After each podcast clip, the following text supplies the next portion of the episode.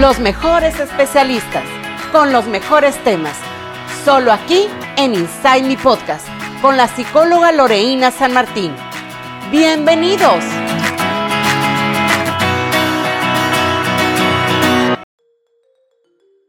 La conexión más importante no es la que haces con una pareja, es la que tienes contigo.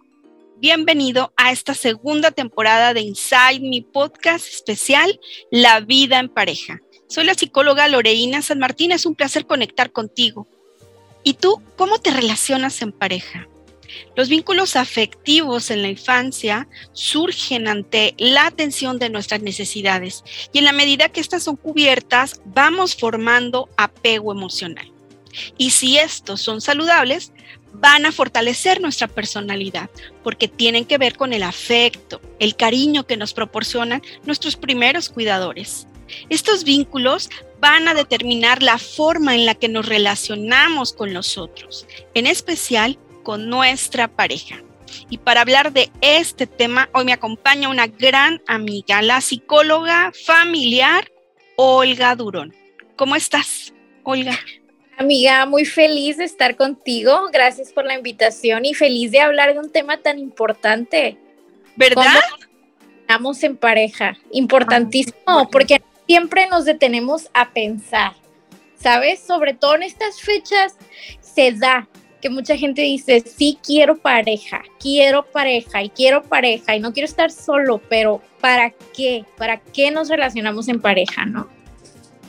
Así es, ¿para qué nos relacionamos en pareja? ¿Y cómo nos relacionamos? Exacto. Olga, ya hemos construido una relación de pareja ya pasamos pues ese proceso del, del del cotejo y bien, ¿no? Ya hemos decidido estar en pareja y aquí surge una pregunta que a mí me tiene eh, en consulta, ¿no? Muy ocupada. ¿Qué es lo que me hace sentir bien en esa relación de pareja. No nos ponemos a pensar qué es lo que me hace sentir bien, por qué permanezco con esta persona, ¿no? Cómo me trata, cómo me siento, ¿no? Me gusta, me siento cómoda, me siento eh, eh, acompañada, me siento o sea, tengo la necesidad de estar con esta persona porque estoy sola y bueno, me acompaña, ¿no? Sin importar, sin importar lo, mucho, lo poco que, que, me vaya, que me va a dar, ¿no? Eh, sin importar si en algún momento eh, me, da calidad de tiempo. Más que eh, las horas y pasar todo el día, la calidad de tiempo, cómo me relaciono. A ver, platícanos. Exacto, creo que pocas veces nos detenemos a pensar y hacer estos ejercicios de evaluación. Entonces ahora me gustaría sugerirles que precisamente esta pregunta tan importante que tú lanzas pudieran escribirla, ¿no? O sea, cuando ya estoy en pareja, ¿qué me hace sentir bien? Y hagan su lista, hagan su checklist de qué tanto lo que ustedes buscaban y esperaban en una pareja lo están obteniendo. No, porque muchas veces hemos escuchado, ¿sabes qué? No, es que en una pareja das todo incondicionalmente. No, a ver, somos humanos. Entonces no es como, por ejemplo, a mí, ¿no? Algo que me gusta mucho es el compromiso. Entonces, algo que siempre voy a pedir de mi pareja es el compromiso hacia mí, hacia la relación. Y, por ejemplo, no se vale que solo una parte esté súper comprometida y la otra sea como, mm, sabes que no, no tengo tiempo para ti, para verte, te doy las horas que me sobran, mientras la otra hace todo lo posible por estar junto a la otra persona, ¿no? Entonces, vayan haciendo su listita, ¿qué es lo que a ustedes los hace sentir bien cuando están en pareja. Y qué tanto de esas, de esas cosas que los hacen sentir bien en realidad tiene su relación. Y ojo, aquí no es, y estarás de acuerdo conmigo, ¿no? Aquí no es para decir, ay, ¿sabes qué? No cumples con mi lista, bye, sino para valorar que en dónde estamos parados, ¿no? En qué parte em, de nuestra etapa de pareja estamos, qué tal nos sentimos con esto y, y para poder trabajar porque tú lo ves, seguro que tú lo ves en terapia, ¿no? Hay mucho que trabajar siempre. No es nada más de que, ay, no cumples mis requisitos, adiós. Porque nadie somos perfectos, ¿no? Y para eso me gustaría decirte una frase que me encanta, que leí por ahí de Jorge Bucay, que, él dice, ¿sabes qué? Cuando estamos en pareja, lo que tú decías de los vínculos, ¿no? Damos todo aquello que a nosotros nos dieron cuando fuimos pequeños, ¿no? Todo lo que recibimos tanto de mamá y papá y, e incluso de cómo nos relacionamos con nuestros hermanos, con nuestros seres queridos, abuelos, primos, ¿no? Pero lo primordial son nuestros cuidadores, en este caso mamá o papá la mayoría de veces. Y salimos en busca de todo aquello que nos faltó. Y entonces él decía, imagínate que a ti sientes que no te dieron nada, o sea, nada sano, nada que puedas ofrecer, y sales a buscarlo todo entonces ahí andas ofreciendo nada y pidiéndolo o exigiéndolo todo, ¿no? Qué importante. Qué, importante. esto que dices. Claro, vamos por la vida desbordando esa necesidad, pero no es recíproca. Así es. ¿no? Y esto afecta en su mayoría eh, los, los problemas incluso de salud mental en la pareja. esto afecta, es verdad esto que comentas. Fíjate, yo eh, eh, considero que somos, los seres humanos necesitamos socializar. Claro. yo escucho en pareja, perdón, en la consulta en pareja, que las personas dicen, bueno, es que eh, eh, yo puedo vivir eh, sola, no necesito una pareja para poder vivir, ¿no? La, suplen mis hijos, la, pueden, la puede suplir incluso una mascota, ¿no? O sea, no, no estoy sola. Pero lo cierto es que necesitamos socializar. Uno de los factores indispensables para el desarrollo sano integral de los seres humanos, de las personas, es precisamente socializar. Yo considero que el vivir en pareja fortalece esta, este desarrollo sano, esta integralidad, ¿no? Y la importancia entonces de analizar, de, de, reflexionar aquí desde qué, desde qué punto, desde qué punto de mi necesidad estoy estableciendo un vínculo afectivo con mi pareja, sin, desde esa carencia, desde mi posición carente de afecto porque no lo dieron y pienso que mi pareja va a cubrir lo que mi papá, ¿no? Ausente no me dio, lo que mi mamá ausente, ¿no? No me dio. Presente, ausente podría ser, ¿verdad? Exacto, según el, tipo de apego que desarrollamos, ¿no? Con ellos. Y, y me encantó la intro que dabas, ¿no? La relación más importante es contigo mismo. Y esa relación nosotros la reflejamos 100% cuando tenemos una relación de pareja. Inseguridades salen a la luz, ¿no? Em, problemas incluso de autoestima, de valía. Queremos que el otro nos refuerce quiénes somos. Y lo que decías es bien importante. Sí, el otro es un reforzador de nosotros. El otro es un espejo. A través del otro yo me reconozco a mí pero como dices tú, ¿desde dónde lo hago? Desde que le doy el poder al otro de mi total valía, o sea, solo a través de mi pareja yo soy Olga, o sea, si no está mi pareja ya no hay nada que me haga ser yo, ¿no? O, o cómo, cómo sé, por ejemplo, que me estoy relacionando desde la parte sana. Yo una vez les hacía eh, unas preguntas, ¿no? En mis redes. Les decía, ok, es que ¿para qué quieres relacionarte, no? Y muchas personas decían, para ser feliz. Y yo les decía, ¿y no puedes serlo solo? ¿No?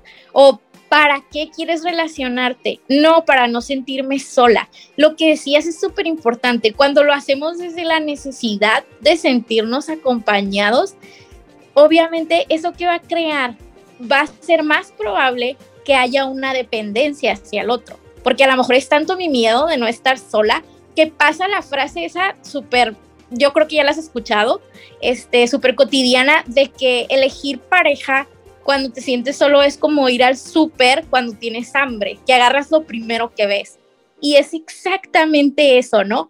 Y entonces yo decía, no, ¿para qué elegir pareja o desde dónde me voy a relacionar? Desde mi trabajo personal, o sea, ya he trabajado en mí misma o en mí mismo, sé lo que quiero, quiero alcanzar mis sueños, mis metas, quiero lograr tales cosas o ya las he logrado y soy feliz, soy una persona feliz, no necesito pareja, pero quiero a alguien con quien compartir todo esto, ¿no? Mis éxitos, mis fracasos, eh, momentos difíciles, momentos buenos. Quiero aprender junto a esta persona. Y entonces solo así es como se da una relación fructífera, ¿no? Una relación sana. Como decías tú, no desde la carencia, sino desde esa invitación a crecer los dos juntos. Sí, definitivamente mm, ya hablaremos un poquito más adelante sobre estas relaciones saludables o salutógenas, que, e, en la actualidad es que realmente tenemos que eh, trabajar por ese tipo de relaciones, por relaciones más independientes, ¿no? Y es. Yo te quiero preguntar, ¿cuáles son esas relaciones vinculares que vamos haciendo las personas a través de, yo no, no quiero decir elegir una pareja, porque eh, cuando hablamos de elegir una pareja es como el target, ¿no? Ver a él me gusta. Ajá. Y no, no, no se trata de esto, se trata de que construyamos una relación de pareja, ¿no? Exacto. Eh, sé, conozco a alguien, me agrada, me, me, gusta platicar con él, me siento cómoda platicar con él o con ella, y entonces vamos construyendo esta relación desde la amistad, desde ese conocimiento, ¿no? Vamos creando ese vínculo y entonces pues vamos construyendo esta parte, este camino que nos va a permitir de alguna manera vivir en pareja, ¿no? Ver si podemos vivir en pareja, porque esto es importante, ¿no? Y no desde el punto de vista de, concubinos o de cónyuges, sino de relación, ¿no? Relacionarnos con el otro a partir de, de las etapas que ya conocemos, el noviazgo y toda esta cuestión. Yo te pregunto entonces, ¿cómo son estas relaciones vinculares? ¿A partir de qué? Ok, como decíamos al principio, ¿no?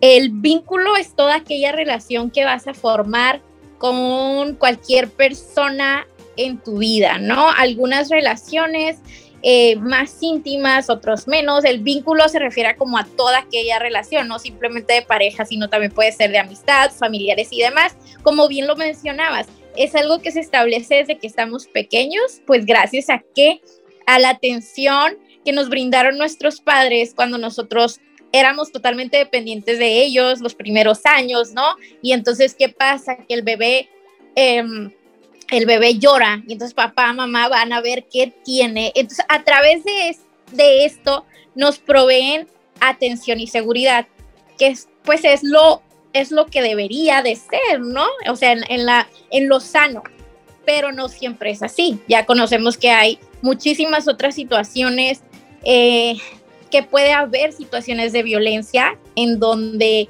no se le provee al niño o al bebé pues de, esta, de este afecto, de esta seguridad, ¿no? Y entonces crece con todas estas carencias. Pero eh, fíjate que hay una psicoterapeuta que a mí me gusta mucho, que seguro ya la has oído. Es también psicoterapeuta de parejas y familiar se llama Marta de Prado. De hecho, es una psicoterapeuta española, ¿no? Y tiene precisamente un, libro con este título, ¿no? Cómo nos relacionamos en pareja. Y ella habla de estas relaciones vinculares em, como sinónimo de algo sano. ¿Qué pasa? ¿Qué es lo que noté yo, ¿no? Mientras iba leyendo y desmenuzando todo. En las relaciones vinculares estamos los dos iguales. O sea, la relación se da en, en horizontal porque curiosamente, o sea, contrario a, por ejemplo, a la relación de padres e hijos, en donde es vertical porque hay una autoridad, ¿no? Y porque el hijo primero fue dependiente del padre hasta que, bueno, se hace adulto y ya no necesita, eh, ya no necesita que su papá o su mamá le resuelva pues todo, ¿no? Va ganando independencia. En la pareja se supone que los dos somos seres independientes o interdependientes, porque necesitamos unos de, de los otros, entonces la mayoría del tiempo estamos relacionándonos desde esto, ¿no? Desde nuestra madurez, no desde nuestra carencia. Y por eso ella le da este nombre de vinculares, ¿no? Porque hay un vínculo, un vínculo que se construye o que tiene los elementos, por ejemplo, de pasión, de intimidad, entendiendo intimidad no solo como la parte sexual, sino como aquella parte donde yo me muestro tal y como soy y quiero que me veas de esa manera, ¿no? Y aquí están mis miedos y a lo mejor aquí están mis defectos también que quiero trabajar y aquí están a lo mejor algunas inseguridades y esto es lo que he vivido, ¿no? Y esa intimidad es lo que hace posible que tengamos ese vínculo, ¿no? El compromiso, el afecto, obviamente la pasión, que es lo que diferencia la relación de pareja de otros vínculos.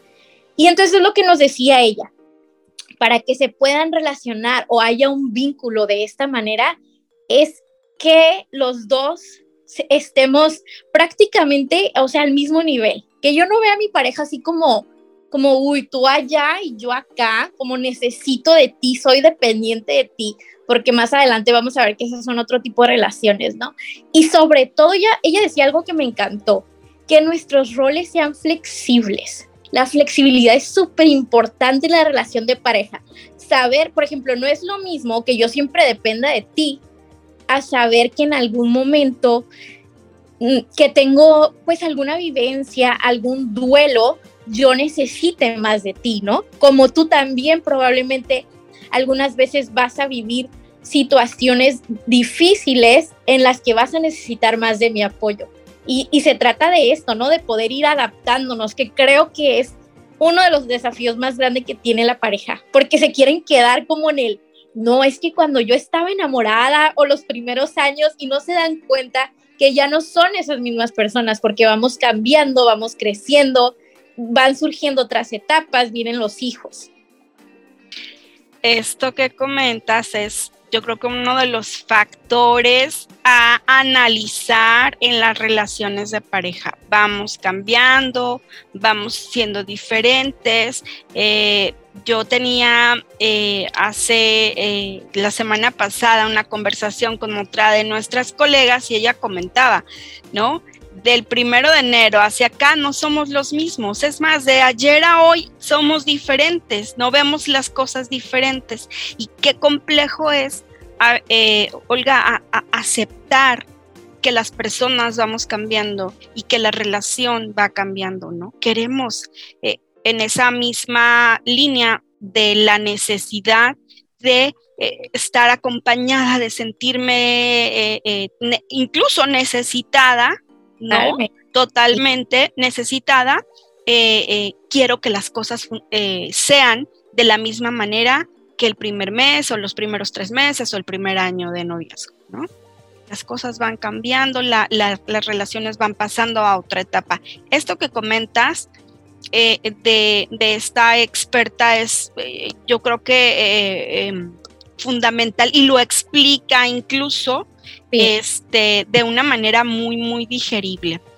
Y bueno, pasando precisamente a esta, esta parte de las relaciones vinculares, ella habla de algunas eh, cuestiones eh, eh, en, en, cuanto a relación, ¿no?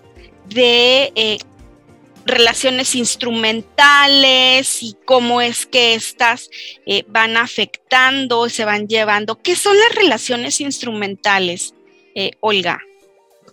Fíjate que me encantó el título que ella le, le da porque como dices es muy digerible, ¿no? O sea, instrumentales, ¿qué quiere decir? Que vemos al otro como instrumento para satisfacer alguna necesidad o algún deseo que nosotros tenemos, ¿no? Lo que mueve ahí no es el afecto, no es el amor, porque por ejemplo, como les decía, puede ser que en algún momento nuestra pareja o nos hayamos sentido protegidos por nuestra pareja, ¿no? Algunas veces. Sí, pero esto qué significa? Que no va a ser un rol rígido, ¿no? Decíamos que las vinculares tienen roles flexibles y nos adaptamos y vamos cambiando. Y en las instrumentales los roles permanecen rígidos. ¿No? Entonces, por ejemplo, ella decía, instrumentales, sí, utilizo al otro para satisfacer un deseo o una necesidad. ¿No? Que son las que se dan desde la parte que no está sana, desde alguna carencia, desde algún trauma vivido. Y ella decía que, ella dice que hay tres, ¿no? Tres relaciones instrumentales. Una de ellas son las mantenedoras, que yo creo que el nombre les va a sonar, ¿no? Y siempre en las relaciones instrumentales va a haber rol activo y rol pasivo, porque para que exista una necesita forzosamente del otro, ¿no? El rol activo, pues, ¿quién es esa persona? El mantenedor. Y el rol pasivo, el mantenido. Y pues probablemente les va a sonar muy lógico. Regularmente ella pone estas relaciones como el foco es en la parte económica, ¿no? Se da cuando una de las parejas, que es el mantenedor, provee económicamente de todo lo que la pareja necesita o incluso la familia, ¿no? Y da algunos ejemplos que es aquel o aquella persona que decide irse a trabajar, que dice, ah, ¿sabes qué? Porque yo tengo un mejor puesto, un mejor sueldo, yo voy a proveerte de todo lo que tú necesitas, pero tú quédate aquí en la casa, ¿no? El otro, el que, el que es el pasivo o el mantenido. Entonces, si se fijan, es una, todas estas relaciones instrumentales son de poder, porque los dos obtienen beneficios. No crean que son así como, ay, como las personas no se dan cuenta. A veces estos beneficios son a nivel inconsciente, ¿no, amiga? Que, que ya lo hemos visto. O sea que al mantenedor, tú dices, ¿cómo es posible que le guste cargar con tanto, ¿no? Sobre los hombros, con quedarse, no sé, horas y horas de trabajo a lo mejor. Bueno, ¿por qué? Porque esto le da un control, una falsa admiración, porque obviamente el, el mantenido lo va a adular, ¿no? Y entonces no es admiración, pero es adulación. ¿Para qué? Para que tú me sigas dando lo que yo necesito. Esto me hace recordar una, una situación donde eh, una persona en consulta me dice, es que estoy cansada de que me esté controlando. Bueno, ¿y cómo puedes tú hacer o qué, cómo crees tú que puedes eh, dejar de vivir ¿no? en una relación donde se mantiene o donde te mantienen controlada? y me decía, es que no puedo salir de esa relación porque no sé trabajar, no sé qué hacer. El control está a través de la, de la, de la, de la parte económica. yo te doy, yo te proporciono, yo te doy todo, pero tú vas a o vas a mantenerte eh, a través pues de mis, mis deseos y desde mi parte más egoísta y hedonista, ¿no? Yo te doy, o sea, el que manda paga prácticamente. Exacto, exacto, es, es este, este costo-beneficio de que... Claro. Y, y, tú decías, sí, tú decías algo muy interesante, muy importante.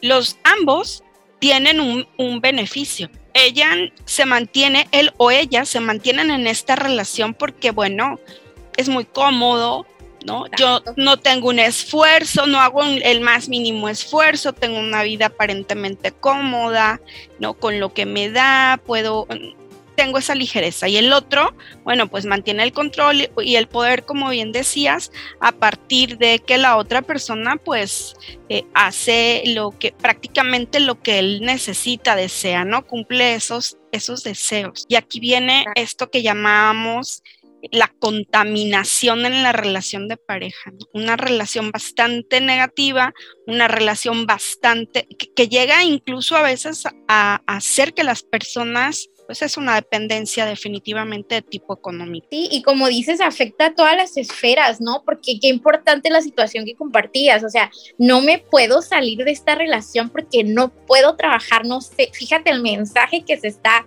enviando ahí de la parte, tiene a la parte mantenida, ¿no?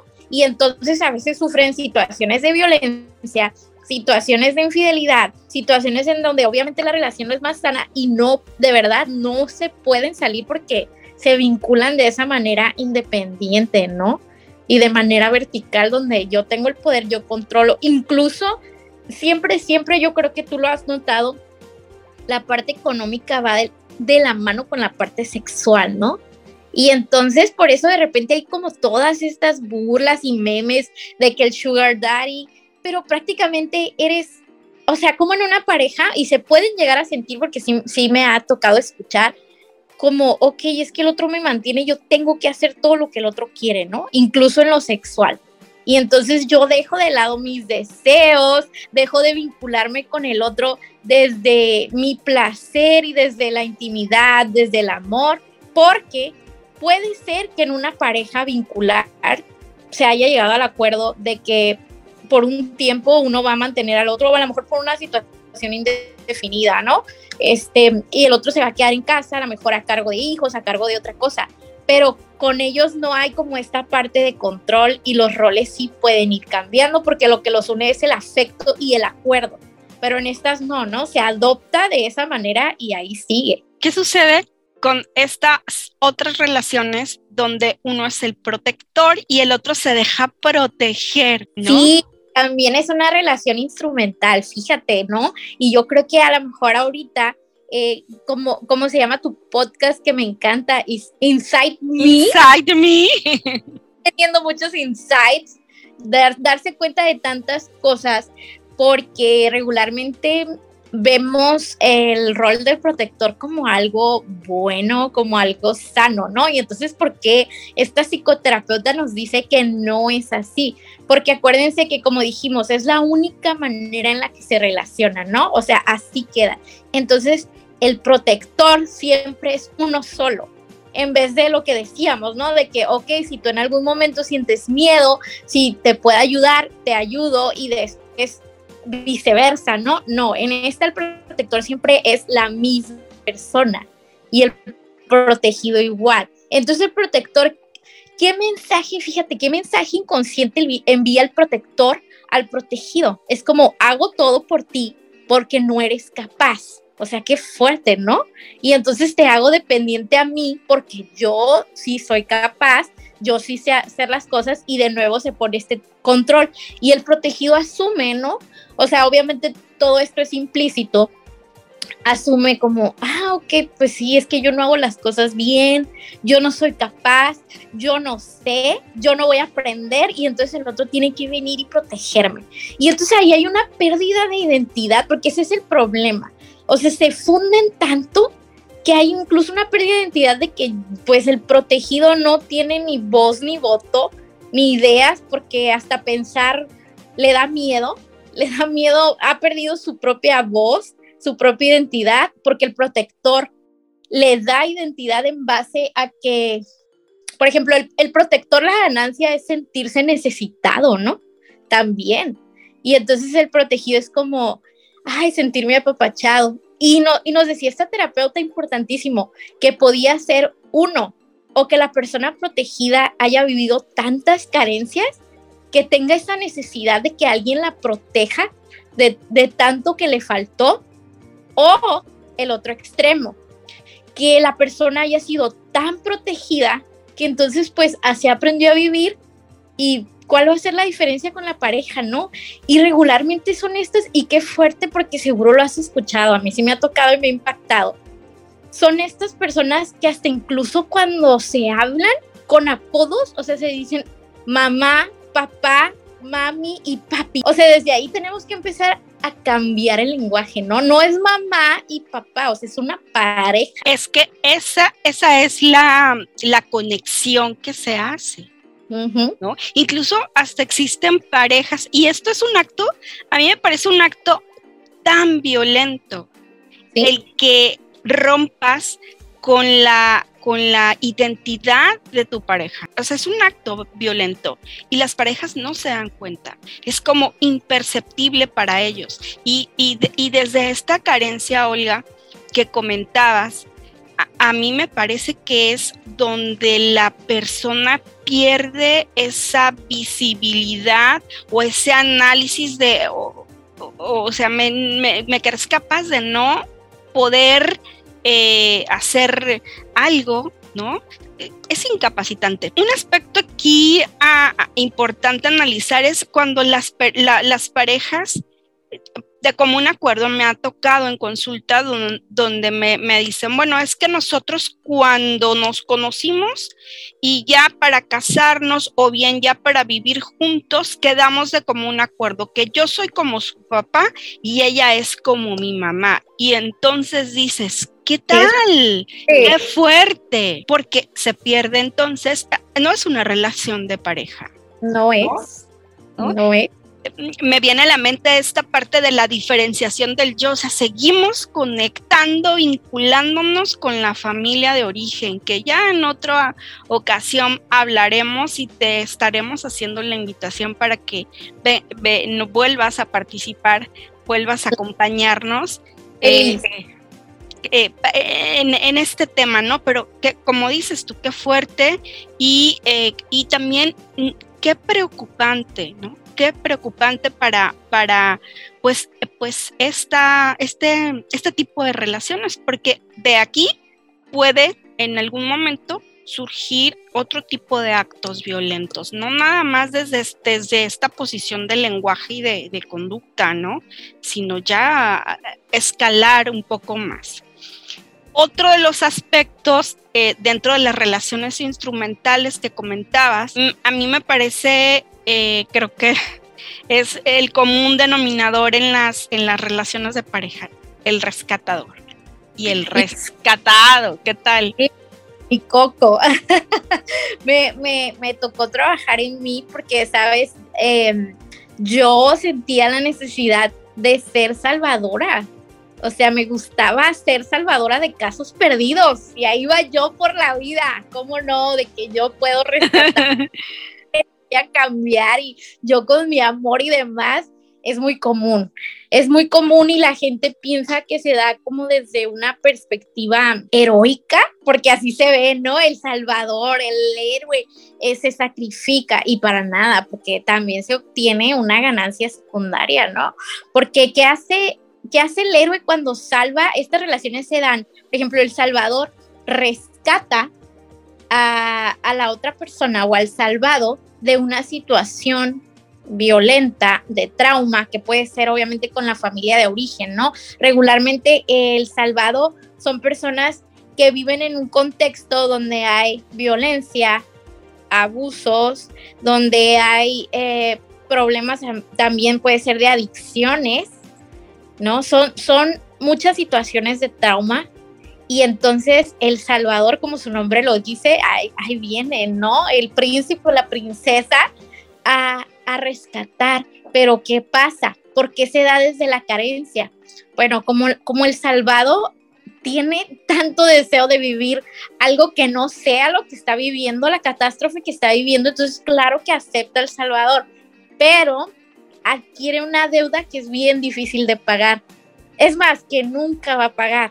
¿No? Porque El Salvador lo rescató de todo aquello horrible que estaba viviendo y yo creo que tú lo has escuchado. Es bien fácil identificar como aquellas parejas que vivieron esto, porque entonces hablan desde, desde que te conocí a ti, vivo en un mundo totalmente distinto, ¿no? Conocí lo que era el amor porque mis papás y no han sanado, ¿no? Siguen en esa pues relación de salvador y salvado, en donde tú eres mi máximo. ¿Y cuál es el problema? Esa deuda nunca la voy a saldar contigo porque igual tú estás aquí y yo aquí y yo te sigo debiendo, ¿no? Y a veces, a veces ese tipo de relaciones, ¿sabes qué? obviamente, como lo que no las mueve es el amor, muchas personas, y, lo he vivido, ¿eh? Están por agradecimiento. Y de repente dices, pero es que si no lo quiere, pero es que ¿cómo lo voy a dejar? O sea, fíjate todo lo que hizo por mí, ¿no? O sea, mi papá, por ejemplo, mi papá me pegaba y, y, era muy violento y era alcohólico y demás. Y llegó fulanito o fulanita y, o sea, me ofreció un nuevo mundo. O sea, ¿cómo lo voy a dejar si ha hecho tanto por mí? Entonces ahí está la deuda, la deuda de no poder ni siquiera dejar a la otra persona y no, y no hay amor, ¿no? Hay agradecimiento y a veces ni siquiera agradecimiento, como una sensación de que pues no puedo abandonarte porque te debo mucho y me tengo que sacrificar por ti. Y entonces inconscientemente, ¿qué pasa? Obviamente como el salvado no ha superado el trauma, de, de, todo aquello que vivió, como no ha trabajado en terapia toda esta parte, como no es consciente de muchas cosas, pues sigue repitiendo patrones o situaciones en las que se pone en riesgo, ¿no? Y de esta manera el beneficio del Salvador es como, claro, ves que me necesitas como para siempre rescatarte, pero es muy desgastante emocionalmente, todas estas relaciones instrumentales, ¿no?